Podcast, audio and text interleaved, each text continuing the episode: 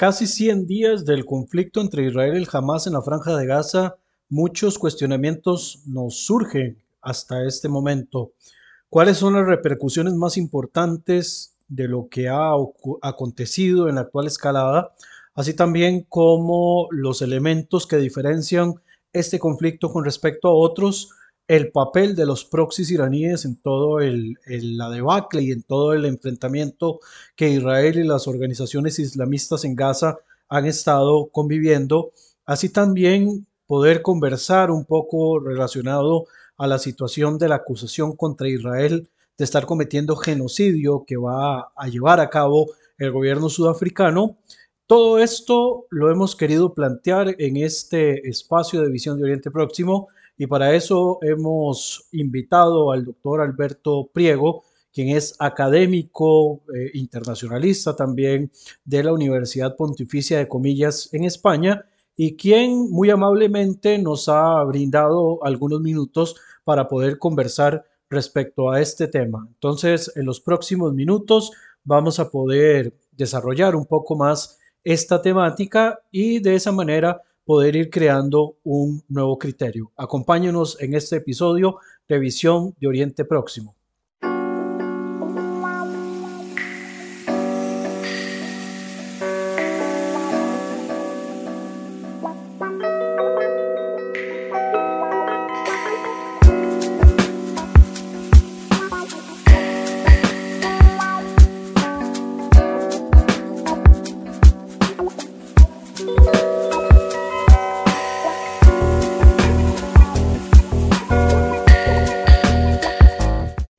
Como decía en la cortina al inicio, hoy tenemos al doctor Alberto Priego, quien es este, académico de la Universidad eh, de Comillas, la Universidad Pontificia de Comillas, quien nos va a estar compartiendo algunas de sus impresiones con respecto al tema del actual conflicto entre Israel y el Hamas en la franja de Gaza, para lo cual pues obviamente le vuelvo a agradecer por su tiempo, sé que tiene muchas ocupaciones y pudo sacar este rato para poder compartir con nosotros acá en el podcast. Eh, doctor Priego, ¿cuáles son desde su perspectiva las repercusiones más importantes que ha ocasionado la actual escalada en la franja de Gaza? Tal vez para iniciar. Bueno, eso daría casi, yo creo que para una tesis doctoral, pero vamos a intentar eh, sintetizarlas, ¿no? Al menos lo que yo, yo veo. Em, a ver, en primer lugar, mm, yo creo que se rompe eh, un momento de, relativa paz en, Israel, sobre todo de, una percepción eh, de, normalización de la vida pública, pues que duraba ya bastantes años, ¿no? Incluso yo me atrevo a decir que duraba más de una década. Es verdad que había habido problemas eh, precisamente en Gaza, ¿no? Con el lanzamiento de cohetes, pero una crisis tan, tan grave, tan dura, con consecuencias como las que estamos viendo, con un número de muertos tan elevado, pues, eh, pues hacía muchos años que no se veía, afortunadamente, hace muchos años que no se veía en Israel. Y eso pues también rompe un poco ese espíritu de paz que también estaba muy alimentado por los acuerdos de Abraham y por una diplomacia pública israelí muy, muy efectiva, Em, que había dado sus frutos, ¿no? En términos de, normalización, en términos de reputación, eh, en términos de turismo. Em, y todo eso, pues yo creo que es la primera de las consecuencias que, que, se, que se puede sacar. La segunda es que hoy una parte importante de la sociedad israelí, yo he hablado con, con algunos amigos, muchos de ellos em, laboristas, muchos de ellos eh, eh, pues con posiciones muy conciliadoras y posiciones muy favorables a, a, la solución en dos estados, a tender puentes con los palestinos, eh, y se percibe que, que la esperanza que había pues se diluye un poco, ¿no? Em, vamos a ver qué ocurre, ¿no? Porque es muy incierto qué puede pasar, cuál puede ser la solución que se dé después de, esta fase, pero en todo caso sí que parece que hay un fin de ilusiones, eh, un fin de, eh, de esperanzas, eh, al menos una parte de la sociedad, otra no la tenía, que, pues que, que murió ¿no? el, 7 de octubre. Esa, eh, más allá de las pérdidas humanas y las personas que están sufriendo, también hay una pérdida de confianza, de ilusión en, un futuro más o menos pacífico que, se viene abajo. Y luego la tercera consecuencia es una división internacional mucho más eh, acuciada de lo, que, de lo que hay ahora.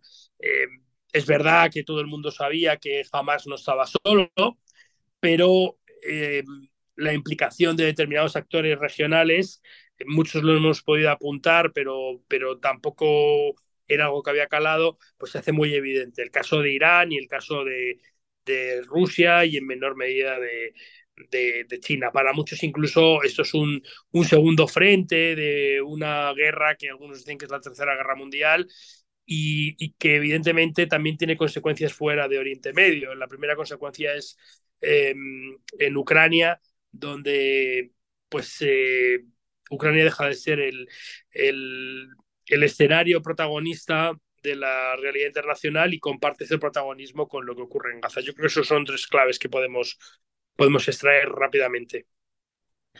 Bien, eh, tal vez también como ampliando un poco algunos de los conceptos que nos has venido mencionando, ¿qué podríamos considerar diferente de esta escalada con respecto a otras? No, no es la, la única, ¿verdad? Más allá del tema, obviamente, de, del número que ha sido altamente cuestionado por la fuente, ¿qué otros elementos podríamos sí. diferenciar de esta escalada con respecto a otras que han ocurrido quizás en los últimos casi 20 años desde que el Hamas toma control de la franja de Gaza? Sí, hombre, yo creo que hay un elemento fundamental que es la, eh, la sensación de vulnerabilidad de Israel. El hecho de, eh, de que en su propio territorio eh, pudieran entrar eh, un número todavía indeterminado de, de terroristas que, que, muchos cifran en, en 2000, ¿no? Esa pérdida de control durante horas de determinadas zonas, incluso de algunas ciudades como Esterot, donde llegaron a controlar, eh, tener posesión de la comisaría de policía, entrar en bases militares, eh, secuestrar a un número muy elevado de civiles, son cosas que yo creo que ni en la peor de las pesadillas eh, pues, pues se puede imaginar. Esto es como cuando entran a robar en, tu casa, ¿no? Si te roban en la calle, pues eh, hombre, no está bien, ¿no? Pero si te roban en tu casa, entran en tu casa, invaden tu propiedad, eh, tocan tus cosas, eh, pues la sensación de vulnerabilidad es mucho mayor y eso yo creo que va a ser un antes y un después para la concepción de seguridad que tiene Israel. Otra cosa es cómo se vaya a solucionar, pero, pero incluso se puede llegar a tener una situación de seguridad mejor de la que se tenía eh, antes del 7 de octubre, pero esa percepción de vulnerabilidad eh, va a ser complicada que, que pueda desaparecer del, del, imaginario colectivo de la sociedad israelí.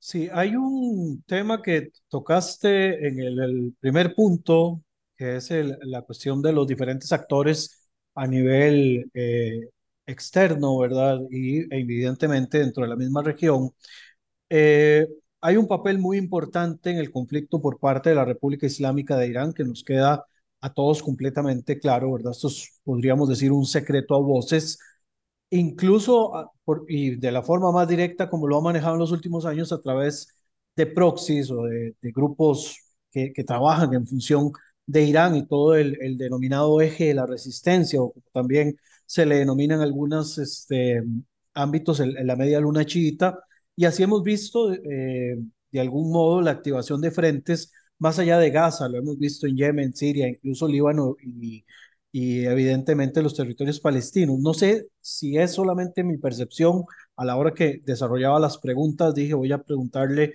también la percepción a Alberto, pero me parece que los eh, proxies en este caso van actuando de una manera programada, van, van actuando de un modo, eh, podríamos decir, como escalonado, eh, y podríamos empezar, digamos, diciendo que jamás alborota el avispero, ¿verdad? Hace este desorden el 7 de octubre y, luego a partir de ahí se empezaron a activar otros, vemos a los hutíes en el Yemen, después Siria, Irak, que aparecen también con algunos proxies cercanos a, a Irán, y al último aparece Hezbollah, como dirían en España, como la guindilla del pastel, pero no sé si lo ves exactamente igual, como que vamos escalando como si fueran los niveles de un videojuego, no me gusta la analogía, pero digamos como que estamos eh, escalando como si estuviéramos jugando Mortal Kombat, por decirlo de algún modo, alguno de estos videojuegos que vas pasando por diferentes niveles, o si más bien todo ha sido completamente simultáneo para,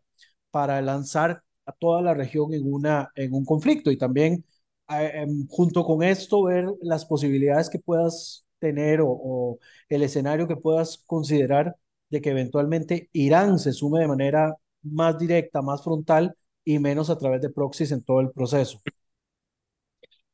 Bueno, eh, a ver, yo creo que hay una cosa que está clara y es que eh, esto no se cuece en la cabeza de jamás, ¿no? Eso, eso es algo bastante más grande. Eh, no solamente la concepción, sino la preparación y la ejecución. Es decir, jamás es un grupo eh, con una capacidad limitada de acción y de concepción. Eh, hay, algunas fuentes indican que había guardianes de la revolución entrenando soldados, otros incluso han hablado del grupo Wagner. lo que sí que es verdad es que Irán toca todas sus teclas, no sé si de forma simultánea, pero sí que toca todas sus teclas. Pues la primera es jamás, que, es, bueno, pues es un, poco más que un títere de, de, de, Irán, ¿no? A pesar de que no comparten, pues, por ejemplo, algunas creencias religiosas. Y luego los hutíes, a los que se les ha menospreciado bastante su capacidad, pues eh, son los segundos en entrar en acción. Y, y no solamente entran en acción contra Israel, que lanzan algún, algún misil que, que es derribado, porque bueno, su, su, capacidad en ese sentido es menor, sino lo que sí que hacen es eh, intentar eh, machacar la economía internacional poniendo eh, todos los problemas posibles en el Mar Negro, convirtiéndose en unos piratas, etcétera, etcétera, etcétera. Es verdad que los hutíes ya habían actuado de una forma similar, habían atacado a Arabia Saudí con algún misil, habían abordado algún buque, etcétera. Y también es verdad que los hutíes no hacen absolutamente nada, sino es por orden, por acción eh, y por determinación de Irak de Irán. Eh, y el tercer factor es, eh, es Hezbollah, eh, ¿no? Y el Líbano, que yo ahí quizá eh, pues me sorprende un poco, por ejemplo, Nasrallah en algún momento dado dijo, bueno, pues esto es un asunto palestino, no es un asunto nuestro, y ahora parece que está un poco más animado. Yo creo que va a ser el, el, frente que quizá menos se active, el, el del Líbano, sobre todo porque, porque es verdad que los últimos días está más activo, porque han visto lo que está ocurriendo en el sur, ¿no? Entonces el Líbano, eh, si entra en batalla, es verdad que Israel le puede complicar, porque dos frentes abiertos son muy complicados para cualquier actor, incluso para Israel, pero el Líbano no se puede permitir que ocurra lo que está ocurriendo en, en, en Gaza, ¿no? ¿La mano de Irán está detrás? Sí, evidentemente. Y algunos, algunos actores más también están funcionando y están tocando otras teclas. Por ejemplo, Argelia, ¿no? que es un, es un actor que a nosotros los españoles nos pilla muy de cerca porque los tenemos muy cerca, los tenemos a 500 kilómetros y, y, también tiene su, su forma de, de desestabilizar. Eh, ¿Qué consigue con esto? Pues probablemente lo que quiere es desestabilizar el mundo, ¿no? En un mundo más inestable para Rusia, para Irán, para Venezuela, para los que quieren cambiar las, reglas del orden internacional, es un mundo más fácil. ¿Dónde vamos a llegar? No lo sabemos. Nosotros los europeos, eh, probablemente solo se percibe aquí, eh, estamos preocupados por lo que pueda ocurrir aquí. Ayer el ministro de Defensa de Suecia eh, hizo una declaración a la población pidiendo que se prepararan para la guerra, que no era descartable una guerra en un escenario pues más o menos cercano y Alemania está jugando con una guerra directa con Rusia en el año 2030. Incluso se ha planteado que hay drones rusos sobrevolando el espacio aéreo europeo en distintos lugares. Todo esto forma parte de un escenario mayor que no podemos parcelar. Eh, hemos visto también que Venezuela se ha anexionado una parte de Guyana. Eh, es decir, que hay muchos elementos que no estamos viendo porque tenemos el foco muy cerrado, ya sea en Ucrania, ya sea en Gaza, pero el, el, el, foco tiene que ser mayor porque, porque si no, no vamos a poder solucionarlo. ¿no? Esto es como si tenemos una infección en un dedo y queremos eh, eliminarla y, y, actuamos en ese dedo y a lo mejor es que la infección en el dedo es un problema mucho mayor que no estamos, mm, que no estamos sabiendo ver. Y Gaza es un escenario, Ucrania es otro escenario, pero hay más escenarios que van a aparecer en los próximos años y que probablemente van a hacer el mundo mucho más inestable de lo que aún es hoy. Eh, en estos días vimos un ataque que fue atribuido por el Estado Islámico dentro de Irán. Eso es un actor que aparece en un momento poco esperado o, el Estado Islámico también juega dentro de este papel. ¿Qué, qué rol eh, consideras que juega el, el, Estado Islámico que pensábamos ya pues desmantelado, casi que acabado eh, en todo este desorden que se está que se está viviendo y que incluso en este caso directamente afecta a Irán. ¿Cómo, cómo ves ese papel del Estado Islámico dentro de toda esta, dentro de todo este río revuelto, por decirlo de algún modo? Sí, a ver, el atentado sido un atentado, eh, el mayor atentado que ha sufrido en la historia, un atentado un poco extraño porque se produce eh, cuando, cuando se celebran los, eh, el funeral por la, el, aniversario de la muerte de Soleimani, que es, bueno, pues es uno de los responsables de, de que Hamas hoy tenga el apoyo que tiene y que Hezbollah eh, tenga la conexión que, tiene. Y también se produce después de, de, la muerte del, del, enlace entre Hamas y, e Irán en el Líbano, ¿no? Atribuido, lo han atribuido muchos a un ataque de Israel, otros pues no, no han dicho nada. Es decir, son como demasiadas coincidencias. Eh, yo no estoy al 100% seguro de que ese ataque lo haya hecho el Estado Islámico. El Estado Islámico es una organización especialista en atribuirse atentados. Ya hubo uno en, en Dortmund contra el autobús del Borussia Dortmund eh, que se lo atribuyó y luego resultó pues, que era un señor que había hecho unas, unas apuestas y, y que, eh, nada tenía que ver con el Estado Islámico. No lo sé. Eh, me cuesta creer que el Estado Islámico tenga una infraestructura tal en Irán como para cometer ese atentado, ¿no? Porque Irán es un país eh, con muchísimo control policial, donde es muy difícil moverse, ¿no? Y me resulta complicado pensar que, el Estado Islámico lo haya llevado a cabo.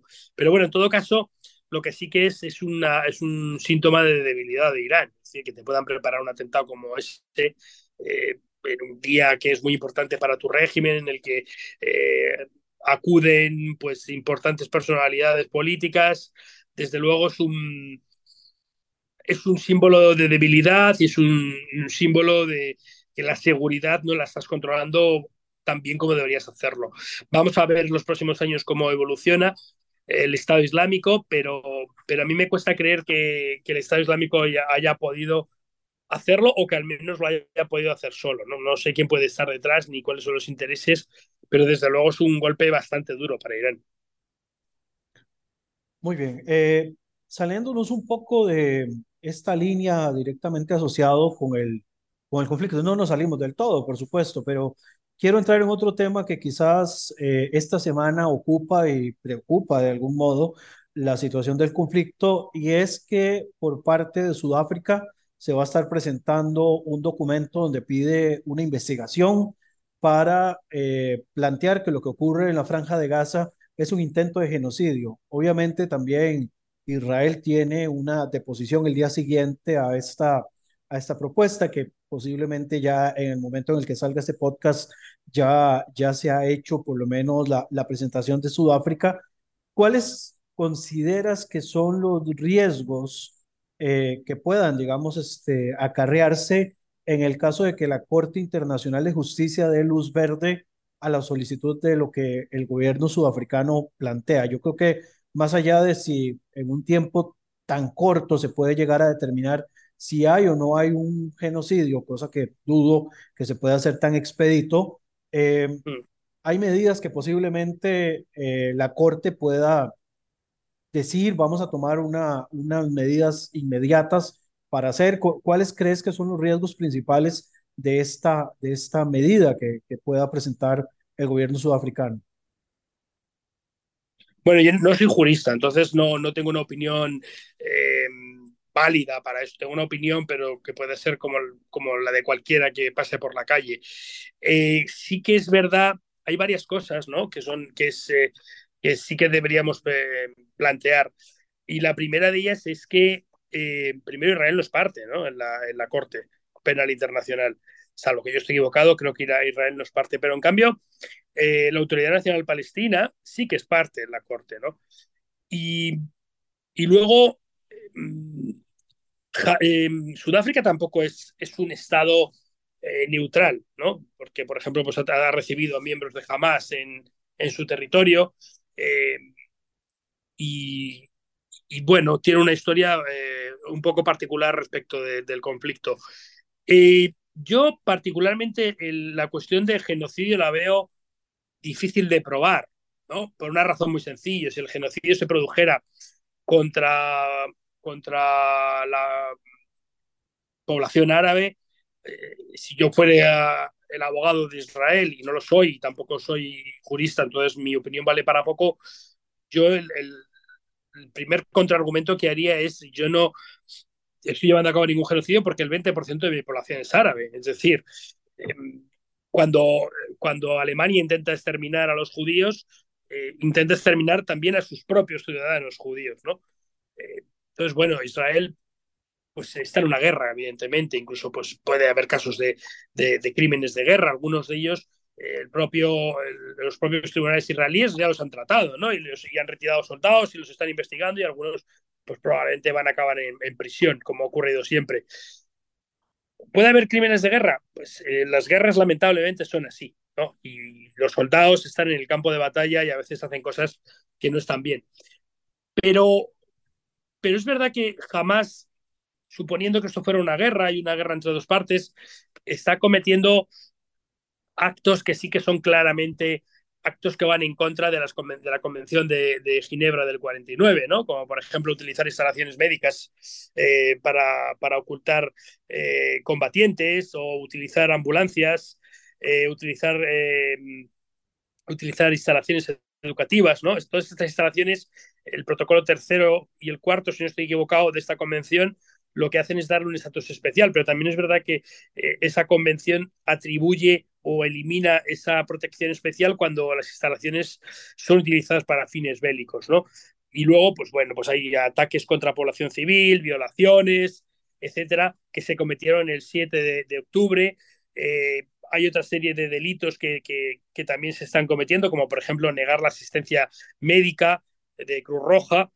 Es decir, que eh, hay una serie de elementos que yo creo que, que, sí que deberían ser juzgados. Insisto que desde el 2014, si no estoy equivocado, Palestina es miembro de la Corte Penal Internacional y salvo que, salvo error, eh, creo que Israel no es miembro de, de, esta Corte, ¿no? Entonces, bueno, pues eh, yo veo ahí una serie de elementos que, que, que pueden ser complicados de probar, ¿no? y además estaría el tema de la jurisdicción, en qué, en qué medida la ausencia de jurisdicción pues, eh, pues se puede saltar para llevar a cabo estas medidas. Me, mencionas un aspecto que me parece muy importante, eh, que quizás donde más va a pesar es en el tema de la imagen. Bueno, obviamente por diversas razones no, no vamos a hablar de genocidio porque creo que Acá ambos coincidimos en que no, no existen las consideraciones para el genocidio, pero con respecto a los crímenes de guerra que me estás mencionando y que varios especialistas también señalan a ambas partes, ¿hacia dónde podría eventualmente empujar la presión internacional eh, con respecto al tema de crímenes de guerra? Yo sé que el Estado de Israel como tal, como Estado, puede investigar sus propias acciones y puede sentar un precedente, pero ¿cómo se hace en el caso de una organización como el Hamas que representa un protoestado y que finalmente, eh, más que tomar eh, decisiones, o sea, posiblemente felicite a aquellos que lo ejecutaron, o sea, ¿cómo hacer, digamos, para que puntualmente sí quede marcado y estigmatizada las acciones de las diferentes organizaciones en caso de crímenes de guerra, ¿cómo, cómo crees que se pueda, en este caso, eh, marcar para señalar que lo que Hamas hizo no es una cuestión valiente, sino que definitivamente estamos hablando de, de crímenes de lesa humanidad que, que también tienen sus propias consideraciones? Sí, a ver, eh, lo primero eh, es que buena parte de estos crímenes se cometieron en territorio israelí. Es decir, el 7, el 7 de octubre eh, lo que ocurrió era territorio israelí. Por lo tanto, quien es competente para, para juzgar estos actos es, eh, son los tribunales israelíes. Por lo tanto, las personas que cometieron esos delitos eh, podrán ser, si no están siendo ya, buscados por la justicia israelí para juzgarlos y si es preceptivo condenarlos. ¿no? Eso, eso es un elemento que similar ¿no? al que ocurre, por ejemplo, entre Ucrania y Rusia. Rusia invade Ucrania, por lo tanto, Ucrania es un Estado soberano y cualquier persona que cometa un delito en su, en su Estado se le puede se le puede juzgar por tribunales ucranianos. Y, pero es que luego, además, como he dicho, eh, eh, eh, Palestina sí que es un sujeto que ha firmado el sí que ha firmado el estatuto de la Corte Penal. Lo que es verdad es que quien lo firma es la Autoridad Nacional Palestina la Autoridad Nacional Palestina no es quien gobierna la franja de Gaza. Es decir, aquí estamos en un... Se podría hacer una, una analogía, se podría plantear que la autoridad efectiva de ese territorio que corresponde a la Autoridad Nacional Palestina, que es Gaza, corresponde a Hamas. Pero bueno, eso es, un, eso es una cuestión jurídica que los juristas deberían eh, solventar. Pero, pero en todo caso, eh, lo, importante yo creo es que estos delitos se cometen en suelo israelí, salvo los delitos de secuestro que, se cometen en suelo israelí pero luego se trasladan, ¿no? Y las violaciones de derechos humanos que se están produciendo contra los rehenes. Ayer o anteayer vimos un vídeo espeluznante de cuatro, cuatro niñas que ninguna superaba los 20 años.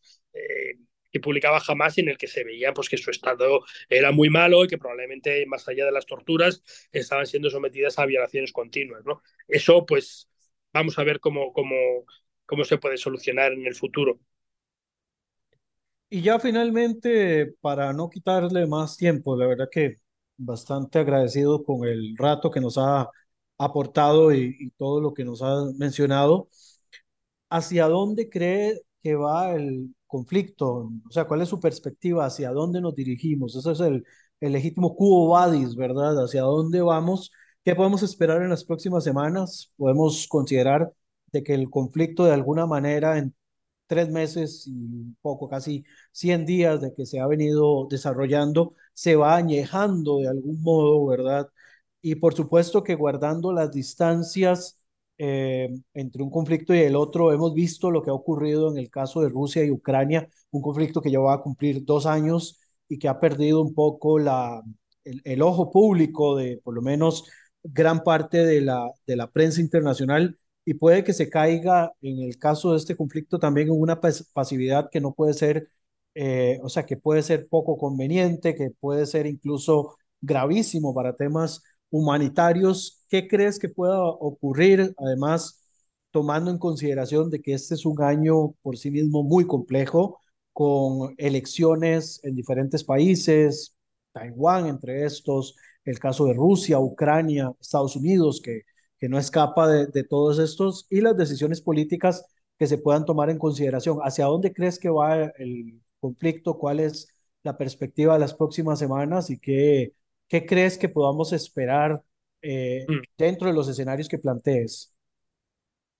Bueno, yo en primer lugar creo eh, que hay actores que quieren que el conflicto continúe más tiempo y actores que quieren que el conflicto, con más que conflicto, la crisis, ¿no? porque esto es una crisis dentro de un conflicto más grande, que, que se mantenga, unos quieren que se mantenga el tiempo y otros quieren que esto pare, ¿no? incluso dentro del gobierno israelí. Eh, el, primer ministro es probablemente de los más interesados en, en que esto se mantenga el mayor tiempo posible, porque el día que acabe, él tiene que hacer frente a una serie de responsabilidades, eh, por qué no se hicieron determinadas cosas o por qué determinadas cosas se hicieron mal. Eh, y la sociedad israelí, por lo que yo he hablado con algunos amigos, eh, están, están hartos, ¿no? Porque Israel como sociedad tiene, tiene un problema que, que no tiene eh, buena parte de la sociedad palestina. Es que los israelíes eh, tienen una vida plácida, una vida normal, una vida buena, y entonces cualquier elemento eh, que perturbe su vida diaria, pues le, pues, pues, le, saca de su zona de confort y, y quieren que eso se reduzca al menor tiempo posible. Y luego está jamás, ¿no? Jamás, evidentemente, quiere hacer todo el daño posible y ha hecho mucho daño, no solo en términos de vidas humanas, que ha hecho mucho, sino en términos de reputación, en términos de imagen pública, eh, en, en, términos de, de, de, normalización, ¿no? Esto ocurre cuando, cuando Israel está a punto de normalizar sus relaciones con, con Arabia Saudí y por ello jamás mientras más daño pueda hacer, más largo se haga, mientras más imágenes de guerra aparezcan en los medios occidentales, eh, pues más, más partido a sacar, ¿no? Y, de hecho, Hamas tiene varias guerras. Tiene la que está librando con Israel y la que está librando con, con Al-Fatah. Cada día que pasa, pues es más fuerte, por lo menos en, en la segunda. Ellos se erigen como la única alternativa real contra Israel, plantean que no hay posibilidad de un acuerdo, de hecho los propios estatutos de, de, de Hamas, de la Carta Fundacional, plantea que, que, cualquier negociación es una pérdida de tiempo y por ello el, cada día que pasa la guerra eh, activa es un día que gana, que gana Hamas.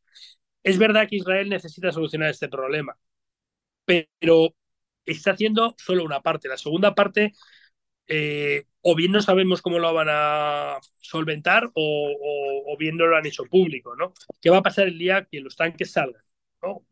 O que los tanques dejen de disparar. Una ocupación como la que hubo eh, desde el 67 al 2005, a mi modo de ver, es errónea. Y, y, buena parte de la sociedad israelí y buena parte de los políticos israelíes, incluyendo um, a Gantz, a Lapid, que hizo ayer unas declaraciones un tanto duras respecto de sus compañeros de oposición, yo creo que será un error en términos de coste económico, coste humano y coste reputacional. Pero por otra parte, todo lo que se ha hecho no se ha hecho para salir o para dejar aquello como estaba. Entonces, una de las opciones que se plantean es una administración temporal por parte de estados árabes amigos. Los egipcios parece que no están muy por la labor. Eh, a lo mejor algún grupo de estados del Golfo que pudieran ayudar, Emiratos, sobre todo Arabia Saudí, y sobre todo que tenga garantías de seguridad respecto de, Israel. Se está planteando, lo planteó el ministro de Defensa al principio de, de la campaña, eh, una zona que fuera un buffer de seguridad y que ese buffer de seguridad estuviera controlado por una fuerza de paz internacional. Es verdad que ha trascendido muy poco de lo que se quiere hacer. También Netanyahu ha dicho que no le van a devolver a los palestinos el control de la franja de Gaza. Yo probablemente creo que hay en, en el propio gobierno hay contradicciones y distintas posiciones porque es un gobierno de unidad nacional, aunque no están todos los partidos y vamos a ver qué va a ocurrir. Y luego tenemos el problema de Cisjordania. Es decir, Gaza es una parte, pero Cisjordania es otra parte, y una parte también muy complicada porque la relación eh, diaria entre Cisjordania y, e Israel es mayor que la que había entre, entre la franja de Gaza y, e Israel, y eso es otro polvorín que tendrá que solucionar. Yo creo que la solución pasa por, por porque eh, la Autoridad Nacional Palestina con muchos controles y con muchos límites y con mucha supervisión internacional se haga cargo del control de la franja, probablemente sin, sin Abbas, que se ha mostrado incapaz de, de controlar y además no es respetado por nadie, con una supervisión internacional muy grande y no solamente de países árabes, probablemente eh, Estados Unidos, de Francia, Alemania, un grupo de estados, y y unos años en los, casi, en los que casi no haya contacto entre una parte y la otra.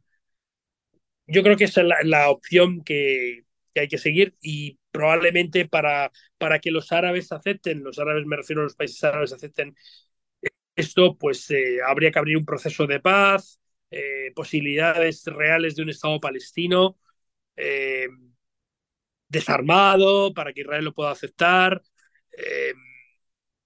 Yo creo que más o menos debería ir un poco por ahí, pero, pero es difícil. La guerra es muy difícil, lo que está ocurriendo es muy difícil, pero la paz va a ser más complicada aún. ¿Está Netanyahu preparado para poder encabezar ese, ese cambio o dentro de los cambios también tendría que salir Netanyahu y todo su gabinete, principalmente aquellos partidos que han sido tan cuestionados, los de derecha, los cajanistas principalmente? Sí, yo creo que Netanyahu sabe que él está fuera de la política, salvo una maniobra de estas que nos tiene acostumbrados de última hora. Eh, tiene problemas judiciales, eh, le han echado abajo la reforma judicial, tiene problemas de seguridad, él mismo se planteaba y se presentaba en el 96 como Mr. Security, su fuerza ha sido la seguridad, y es verdad que ha sido efectivo en algunos puntos de la seguridad, sobre todo con Cisjordania, pero, pero políticamente, a mi modo de ver, es un cadáver. Eh, yo creo que todo el mundo mira a Gantz, también tiene, no tiene experiencia de gobierno eh, como primer ministro, eh, y también es un poco como Al Gore, ¿no? El eterno aspirante, y por ahora, pues, pues no ha gobernado, ¿no? No, no, tiene, no tiene esa experiencia, como digo, de, de primer ministro.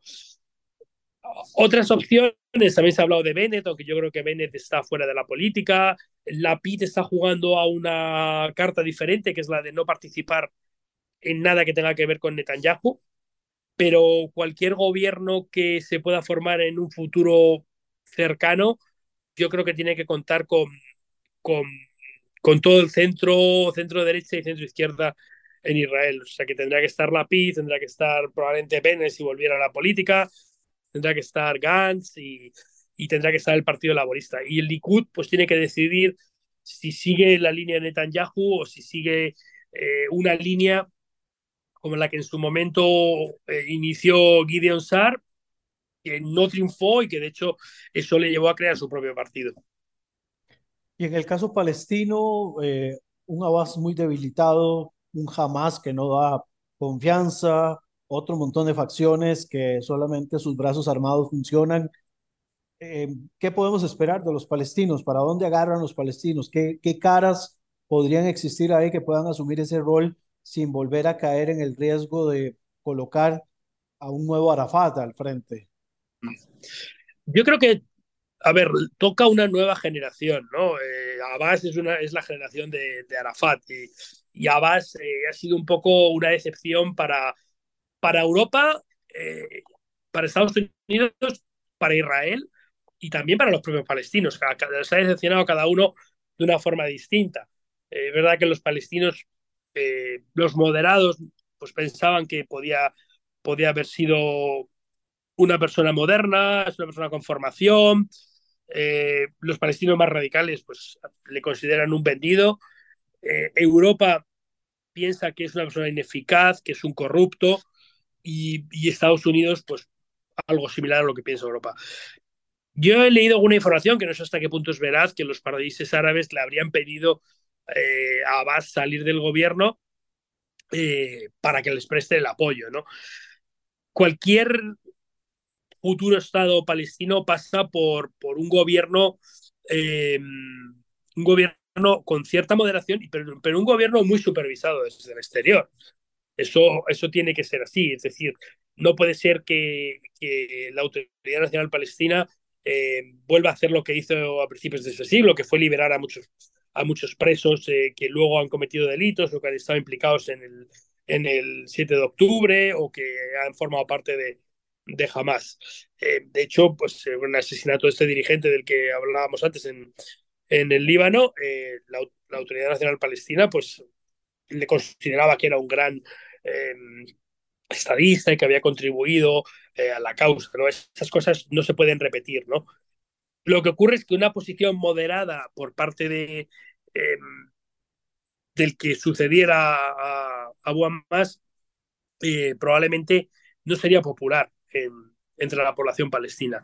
Entonces, la única opción que yo veo es que la legitimidad de ese gobierno se ganará por los hechos y que fuera una mejora sustancial de las condiciones de vida de los, de los ciudadanos árabes en, Cisjordania sobre todo, lo que quede de, de, Gaza, y que eso poco a poco, con los años, pues vaya convenciendo a la población palestina de que la vía pacífica es mejor que la vía violenta. En alguna medida, el plan Trump eh, lo iniciaba, ¿no? Cambiando el paradigma, el cambio de, en lugar de paz por territorios, paz por bienestar, y que los palestinos puedan tener una vida eh, plácida, digna, más o menos eh, con cierto bienestar, y que eso convenza a las generaciones de que la opción pacífica es mucho mejor que la vía violenta, que van a sacar más que, que, en conflicto. Eso es un poco la idea. Es decir, hacer algo parecido a lo que se hace en Europa con Alemania o con Japón, que es conseguir crear un bienestar donde no lo había y que eso haga cambiar a la población y que la población modere sus posiciones. Perfecto. Bueno, no te voy a tomar más tiempo, la verdad, muy agradecido con todo lo que nos has compartido en estos minutos. Eh, doctor Priego, de verdad, gracias por todo lo, lo brindado y esperamos que no sea la última vez. Gracias a vosotros. Bueno, gracias a ustedes también por seguir este podcast, este proyecto que se llama Visión de Oriente Próximo. Nos escuchamos la próxima semana. Chao.